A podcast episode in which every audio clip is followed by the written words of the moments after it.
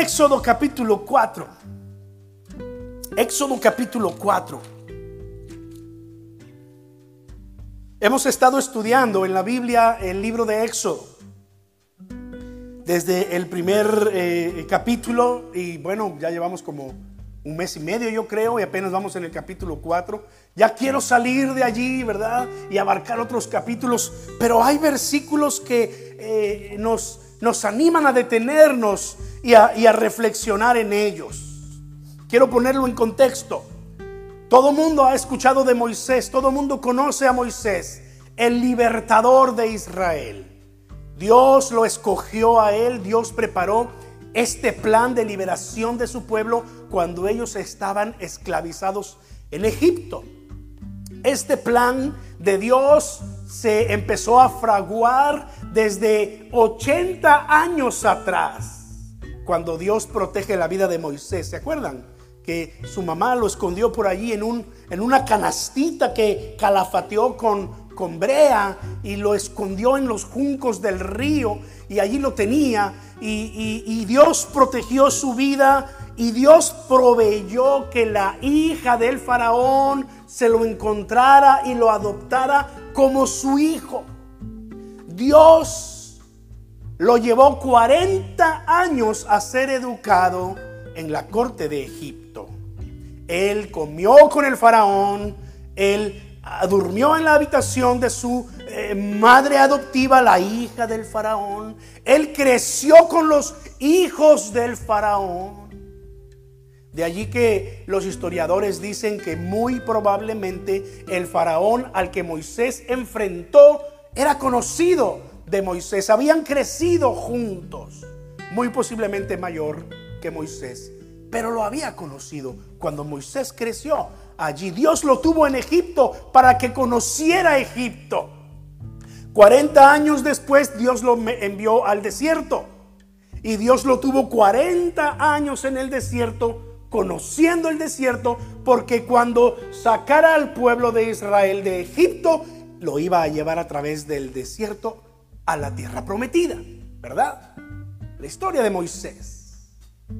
Entonces, pues Dios tenía que preparar a Moisés.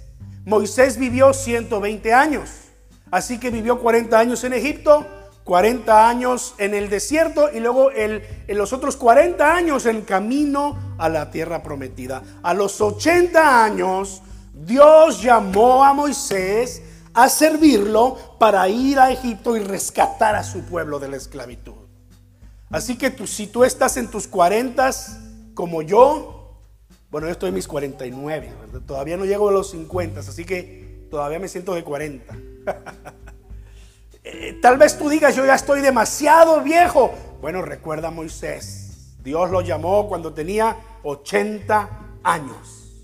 Era Moisés de 80 años cuando Dios lo llama. Entonces en el capítulo 3 y capítulo 4 se realiza el diálogo de, el diálogo de Dios con Moisés. Ahí es donde Dios le dice, he oído el clamor de mi pueblo, los, los he visto quejándose, me duele el corazón verlos oprimidos, te envío a ti. Y ya vimos que Moisés puso un sinnúmero de excusas para no hacer lo que Dios le estaba pidiendo. ¿Verdad? Primero dijo, oh Señor, mira que quién soy yo. Y luego dijo, bueno, está bien, ya entendí, no se trata de mí, se trata de ti. Pero ¿y quién eres tú? ¿Cómo te llamas? Y ahí Dios reveló su nombre. Uno de los nombres con el que Dios se da a conocer y con el que se le conoce en el resto de la revelación bíblica. Después Moisés dijo, mira, eh, Señor, está bien, pero no me van a creer. Tercera excusa, no me van a creer. Y Dios le dijo, ¿qué tienes en la mano? Y Dios le hizo hacer milagros y señales con esa vara que tenía en la mano. Dios le dijo, vas a hacer estas obras ah, y, tú vas a demostrarle a la gente que yo estoy contigo. Y, la cuarta eh, eh, eh, excusa de Moisés fue, mira, Señor, que no, no, no soy bueno para hablar. Hay quienes piensan que Moisés era tartamudo, pero no, no se sabe con certeza. Algo que, tal vez, ¿verdad? Pero le dijo a Dios, no, no, no sabo hablar. No puedo hablar bien. Y Dios le dijo, hey, yo le di lengua a los mudos, yo hago hablar a los, a los mudos. ¿Tú crees que no voy a poder darte palabra para que tú hables frente al faraón? Y por último, quiero que vayas allí a la escritura conmigo, Éxodo capítulo 4. Versículos 13 y 14. Esta es la última excusa que Moisés le puso al Señor para, para librarse de esa responsabilidad. A veces así estamos nosotros, hermanos. Dios nos llama una y otra vez y nosotros queremos ignorar, ponemos excusas. Eh, soy demasiado joven, ¿verdad? Soy demasiado viejo. ¿Qué sé yo? ¿Cuántas excusas podemos poner? Y aquí está Moisés la quinta vez y le dijo a Dios, versículo 13, Señor, insistió Moisés, te ruego por favor que envíes a alguna otra persona.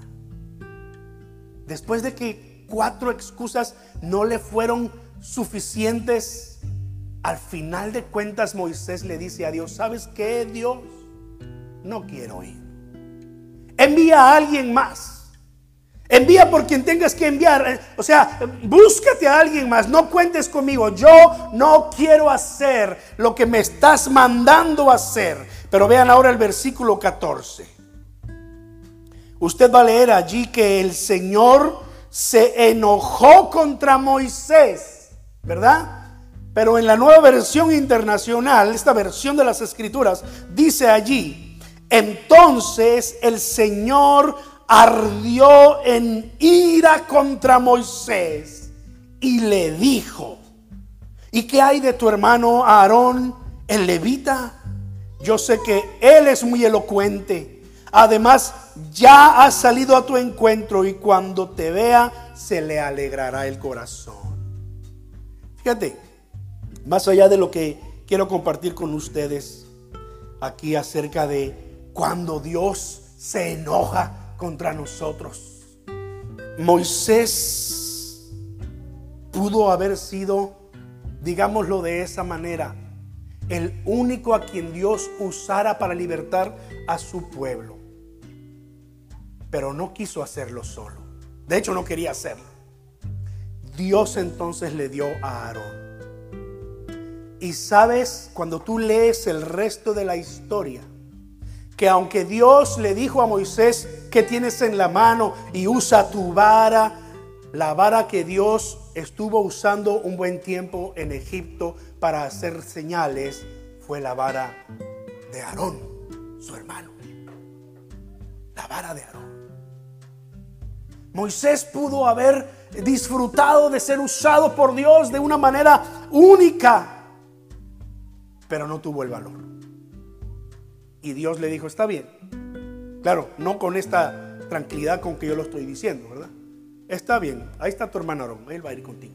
Pero cuando yo leo aquí en el texto que el Señor ardió en ira contra Moisés y le dijo, ¿y qué hay de tu hermano Aarón? No lo estaba diciendo en este tono. Cuando leemos en las escrituras que Dios se enojó contra Moisés, Dios estaba diciendo algo como esto. ¿Y qué tienes tú, Moisés? Molesto. Dios se enojó. Eso es lo que yo leo aquí. Aquí no dice, y Dios le habló firmemente a Moisés, como cuando a veces nosotros le hablamos a nuestros hijos así con esa firmeza cuando queremos que escuchen bien lo que les vamos a decir porque le estamos llamando la atención, ¿no? Mira, hijo, te estoy llamando a ti, escúchame bien lo que te voy a decir. Eso es hablar con firmeza. No, no, no. Aquí dice que Dios se enojó contra Moisés. Ardió en ira contra Moisés. Me encanta la película. No sé si usted ha visto la caricatura de, El príncipe de Egipto, creo que se llama. El príncipe de Egipto, la caricatura de los niños. De, si no la ha visto, por favor véala. La va a disfrutar, la va a disfrutar mucho. Y, allí están pasando una caricatura y cómo Dios está hablando a través de esa zarza ardiente que no se consumía a Moisés. Y cuando llega Moisés su, a su quinto pretexto, a su quinta excusa y que Dios se enoja, se levanta la voz. No te estoy enviando yo, Moisés. Aquí está tu hermano. Él te va a acompañar y va a hacer las señales contigo. Pero ve ya, por favor. Dios se enoja con Moisés. ¿Alguna vez Dios se ha enojado con usted?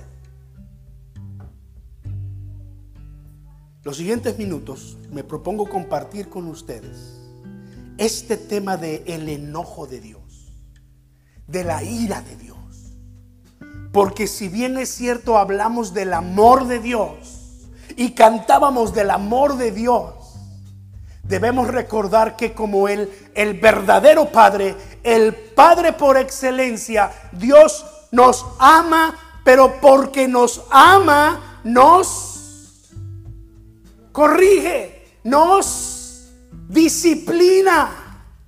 Nosotros venimos de países en donde este artefacto nos ayudó Déjenme mostrarlo aquí en la cámara, ¿verdad? Este artefacto llamado cinturón nos ayudó a crecer. ¿Cuántas imágenes no ha visto usted allí en, face, en Facebook acerca de la chancla? La chancla hizo su trabajo porque cualquier padre que ama a su hijo lo va a corregir. Y hay ocasiones en que la disciplina tiene que ser correctiva. La escritura enseña en los proverbios que un padre que ama a su hijo lo corrige con la vara. Si lo amas de verdad, corrígelo. No lo dejarás que sea un niño malcriado. No lo dejarás que sea un niño que te falte al respeto. No lo dejarás que, sea un niño que haga lo que quiera. Eh, enséñalo a hacer lo que debe hacer, lo correcto. Y nuestros hijos fueron aprendiendo poco a poco y a veces tuvimos que usar de la nalgada, ¿no? A veces tuvimos que usar de los enojos y las indignaciones con ellos. Y parecía que en esas ocasiones eh, nos tenían miedo. De hecho, mi hija, la mayor que está aquí hoy con nosotros, una vez, una vez me dijo, es que te tengo miedo. Tal vez ella no se acuerda, tal vez sí, ¿verdad? Dijo, es que te tengo miedo, no sé ¿cómo vas a reaccionar? Por supuesto es la mayor, es la que recibió todos nuestros errores, con ella aprendimos, con ella nos dimos cuenta que hay cosas que no se deben hacer como padres, ¿verdad? Y cuando vino la del medio y luego vino el, el más chico, entonces sabíamos que había cosas que no, no se debían hacer con los hijos. Pero es que, ¿quién le enseña a uno a ser padre? En fin, en fin.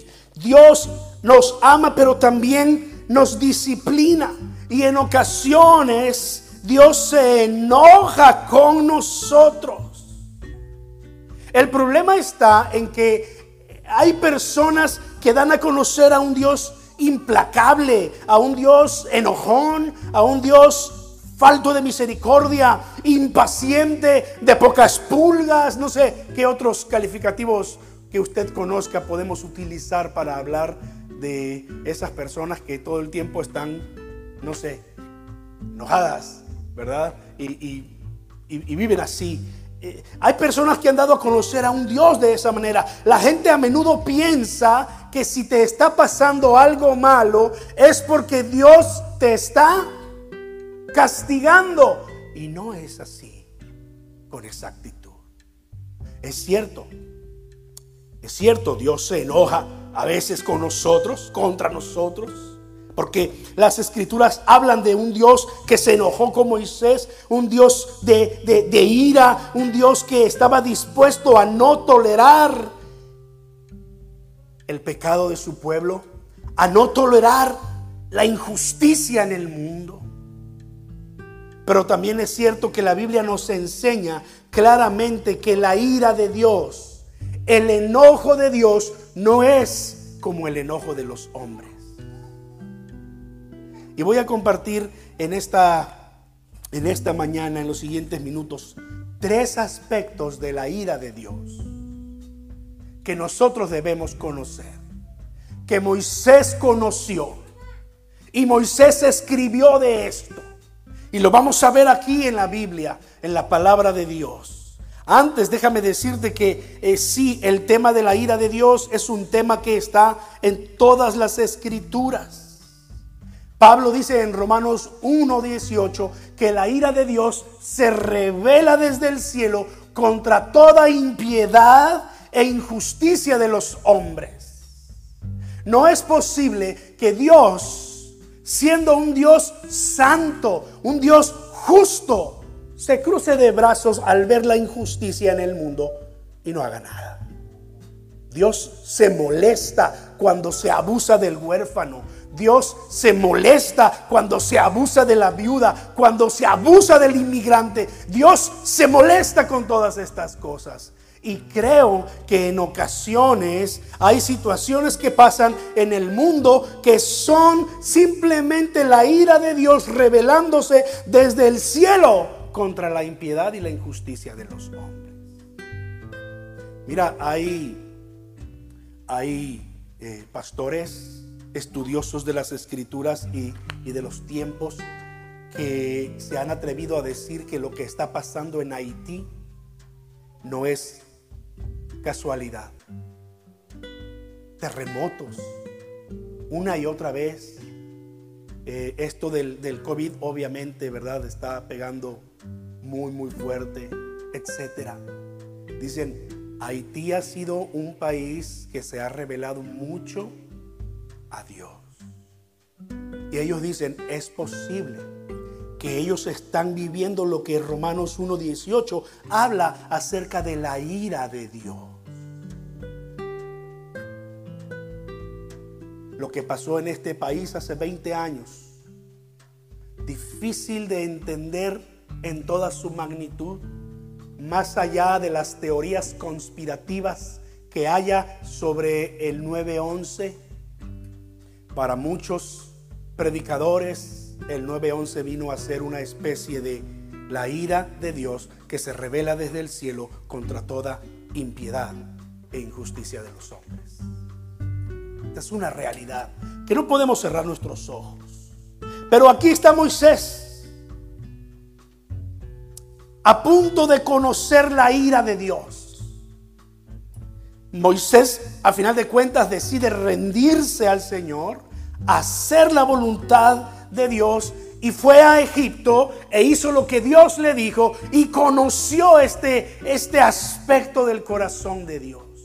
Porque lo primero que hay que saber de la ira de Dios es que la ira de Dios no es como la de los hombres.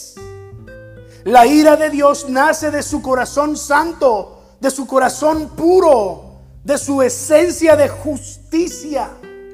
Por eso la Biblia en Santiago 1.20 dice que la ira del hombre no obra la justicia de Dios. La ira del hombre no obra la justicia de Dios. En otras palabras, la ira de Dios obra su justicia. Porque la ira de Dios, el enojo de Dios, nace de su corazón santo y puro, diferente al nuestro. Si el hombre se enoja, el hombre es capaz de maldecir, el hombre es capaz de hacer daño, el hombre es capaz de muchas cosas. Pero cuando Dios se enoja, su ira obra justicia. Porque hay una gran diferencia cuando la ira sale del corazón del hombre. Por eso es que el Señor Jesucristo enseñó, hablando de, la ley, del mandamiento, no matarás. Él dijo, oíste que fue enseñado a los antiguos, no matarás. Y cualquiera que mate a alguien será culpable. Pero yo les digo, ¿se acuerdan Jesús dijo eso en Mateo? Pero yo les digo, si alguno se enoja contra su hermano, ya cometió asesinato contra él. ¿Cómo va a ser? Sí, porque la raíz de los asesinatos y de todas estas cosas es el corazón del hombre cuando entra en enojo y en rencor contra alguien más. Por eso Jesús llevó a ese punto el mandamiento y dijo, cuídate de no llenar tu corazón de amargura, porque la raíz de amargura contamina a mucha gente. Es la raíz de muchos problemas. La ira de Dios que destruye como paga del pecado entendemos en las escrituras, es la que se manifestará al final de los tiempos. Romanos dice que, por el corazón eh, duro y por la necedad del ser humano, Él va acumulando ira contra nosotros mismos, contra el mismo ser humano, para el día de la ira, cuando Dios revele su justo juicio. O sea, va a haber un día en el que la ira de Dios se va a revelar finalmente contra la humanidad, contra aquellos que persistieron en darle la espalda a Dios. Pero tenemos que recordar, como decíamos hace un momento, que la ira ah, de Dios es diferente a la de los hombres. La ira del hombre no da oportunidades. La ira del hombre suele ser condenatoria. La ira del hombre suele destruir, pero la ira de Dios transforma. La ira de Dios tiene el propósito de obrar la justicia de Dios, que se haga lo justo. Por eso es que la ira de Dios es justa, y santa. Y esto es lo que estaba experimentando Moisés aquí en este momento, cuando dice que Dios ardió en ira contra Moisés. Moisés estaba entendiendo la ira de Dios y, el carácter de Moisés estaba siendo transformado. Ahora, mira el Salmo 90. Si tienes por allí una Biblia, puedes ir conmigo al Salmo 90. ¿Sabes que el Salmo 90 fue escrito por Moisés? Creo que es el único salmo en todos los salmos que se le reconoce a Moisés. Es un salmo muy antiguo, antes de los salmos de David, antes de los salmos de los hijos de, de Coré y todos estos salmistas. Moisés escribió este salmo Salmo 90, versículos 11 y versículos 13. Voy a mencionar este salmo más adelante otra vez, pero ahí dice, ¿quién puede comprender el furor de tu enojo? Mira, Moisés está escribiendo esto. ¿Quién puede comprender el furor de tu enojo? Tu ira es tan grande como el temor que se te debe. Ahora mira el versículo 13. Señor, ¿Hasta cuándo te volverás hacia nosotros? Compadécete ya de tus siervos. Calma ya tu enojo con nosotros. Cuando Dios pues nos trata así, es lo más parecido a un padre que ama a su hijo y lo está corrigiendo porque desea lo mejor para él y por eso los corrige. No podemos dejar que nuestros hijos vivan como quieran. Si no aprenden a respetarnos en casa, no lo van a hacer afuera. Si no aprenden a respetarnos como padres, no lo van a hacer con los maestros. No lo van a hacer con nadie más. Y cuando ellos sean jóvenes y cuando ellos sean adultos, se van a meter en problemas con la sociedad.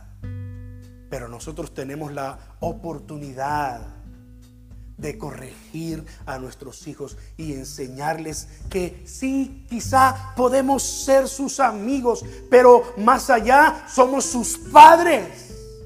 Y no nos pueden tratar como si fuéramos sus cuates, sus amigos. Es lo más parecido que podemos conocer de la ira de Dios. La ira de Dios obra su justicia no es como la ira de los hombres.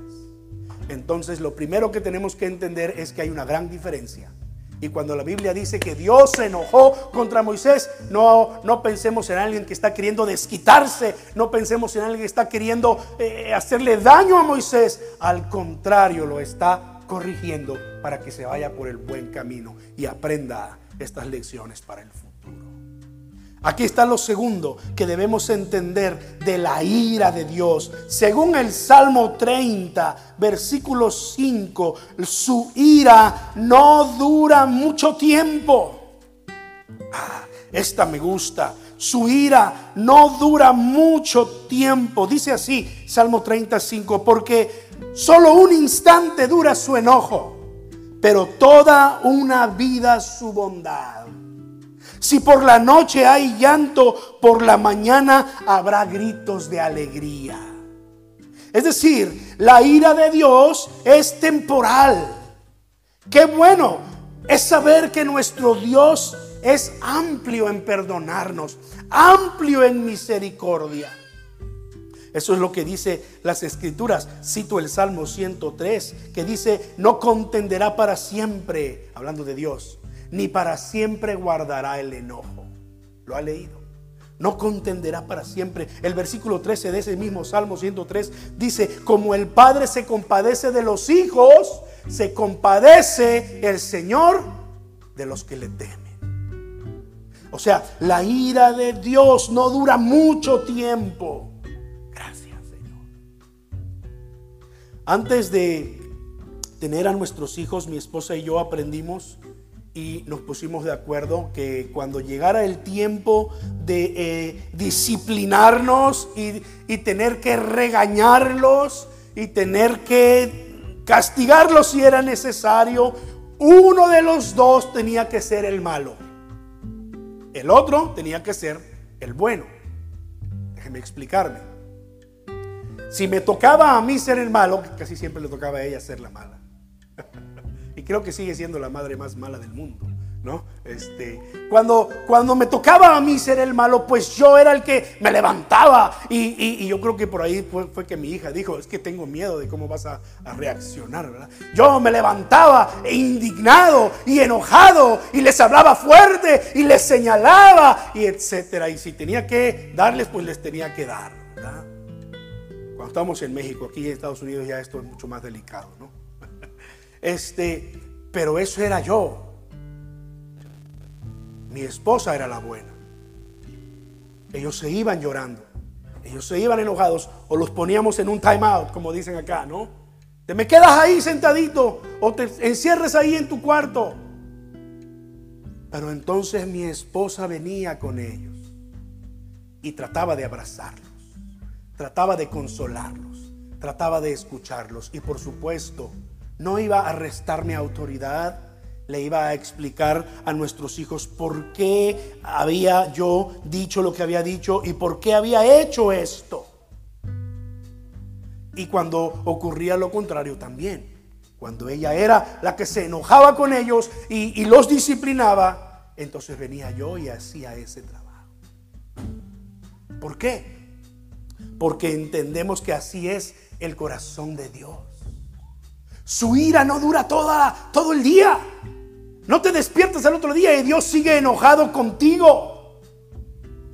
¿Qué nos dice la escritura? Que su misericordia es nueva cada mañana. ¿Lo ha leído? En Lamentaciones capítulo 3 dice así, tu misericordia es nueva cada mañana. Por eso puede ser que alguno de nuestros hijos se sorprenda que la noche anterior le hablamos fuerte, le regañamos porque era necesario, pero al otro día lo vemos y lo queremos abrazar. Y mi hijo, mi hijo más chico a veces me la aplica, ¿no? Se despierta al otro día y, y no me quiere hablar. Le digo, ¿estás enojado conmigo todavía, verdad? Sí, estoy enojado contigo. Digo, pero yo ya no estoy enojado contigo. Ven, déjame abrazarte. Y claro, cuando ve que hay amor, se entrega también y se, se derrite, ¿verdad? Pero es verdad, porque es la ira de Dios que obra de esa manera. Eso es lo que dice su palabra. Él renueva su misericordia, su amor cada mañana por nosotros. ¿Por qué no hacer lo mismo nosotros también en la, en la vida práctica? Reflejar de esta, de esta manera el carácter de Dios. Por último, mira, la ira de Dios no es como la ira de los hombres. La ira de Dios, el enojo de Dios, obra justicia. La ira de Dios no dura mucho tiempo. A la mañana Dios renueva su misericordia con nosotros. Y número 3, Éxodo 34, 6, Moisés escribió esto diciendo que Dios, Él es lento para la ira y grande en misericordia. No solamente nos, nos extiende su misericordia, pero esta característica no la compartimos tú y yo. Los seres humanos somos impacientes, nos enojamos con facilidad, pero dice la escritura, y no solamente en Éxodo, pero en el Salmo 103, vuelve a repetirlo el salmista diciendo que Dios es lento para la ira. Él es tardo para enojarse. O sea, Él no se enoja con facilidad. Mira Moisés, le dio cinco oportunidades fue hasta la quinta que ya Dios dijo, ¡eh! Ya, basta Moisés, ándale, haz lo que te pido. Ahí está Aarón, tu hermano. Él te va a ayudar. Pero cinco oportunidades. Dígame sí o no, usted y yo necesitamos recordar que Dios es lento para la ira cuando estamos empezando a hervir y se nos va subiendo el color, ¿verdad? Y, nos dicen, cuenta hasta 10. ¿No le enseñaron así en, su país? En México había un comercial que cuando había que castigar al hijo, decían, cuenta hasta 10, porque no es bueno castigarlo cuando estás enojado. Cuenta hasta 10. Bueno, a veces nosotros teníamos que contar hasta, hasta 100. Porque la lección es que reflejemos el carácter de Dios. Él es lento para la. Salmo 103, 8. El Señor es misericordioso y clemente, lento para la ira grande en misericordia. Es simplemente algo que, va lejos de, nuestro entendimiento. No, no, en entender el significado de las palabras, pero eh, comprender las motivaciones del corazón de Dios. Que Dios no te ve como te ven los hombres. Dios no te ve como te ven las religiones. Dios no te ve como te ven las iglesias. Dios te ve con compasión, con una misericordia que, se extiende. Él es lento para la ira y grande en misericordia. Pero cuidado en no dejarnos moldear por el Señor. Porque entonces si permanecemos en nuestra rebeldía podemos ser objetos de la ira de Dios. Y si la chancla no funcionó, puede que Dios saque entonces la vara y esa duele un poquito más. Otro día vamos a hablar de cuando Dios tiene que dejar la chancla y sacar la vara, ¿no? Otro día hablamos de eso, pero hoy, hoy no. Quiero terminar con Habacuc 3, 2. El texto favorito de mi esposa.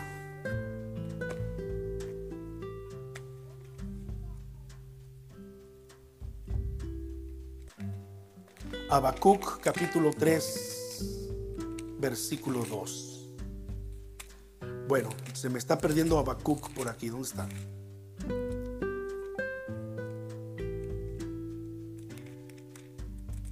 Son libros pequeños en la Biblia que las hojas a veces están pegadas ahí, ¿verdad? La oración del profeta Habacuc. Versículo 2 dice así. Señor, he sabido de tu fama. Tus obras, Señor, me dejan pasmado. Realízalas de nuevo en nuestros días. Dalas a conocer en nuestro tiempo. En tu ira, ten presente tu misericordia. Mira cómo dice esta otra versión Señor, he oído hablar de tus hechos y saberlo me llena de temor. Vuelve a actuar, Señor, en estos tiempos. Date a conocer en nuestros días. Y si te enojas, recuerda que eres lento para la ira y grande en misericordia. Si te enojas, recuerda que eres compasivo. En la ira, acuérdate de la misericordia. Esta era la, esta era la oración de Habacuc. Y es la oración que usted y yo necesitamos hacer también en este tiempo. Sí, porque la ira de Dios es algo real. Dios se enoja a veces contra nosotros, pero su ira, su ira es llena de misericordia. Y le doy gracias a Dios por tratarnos de esa forma, porque esto es solamente el reflejo del amor de Dios por nosotros. Amén. Cierra tus ojos conmigo en este momento.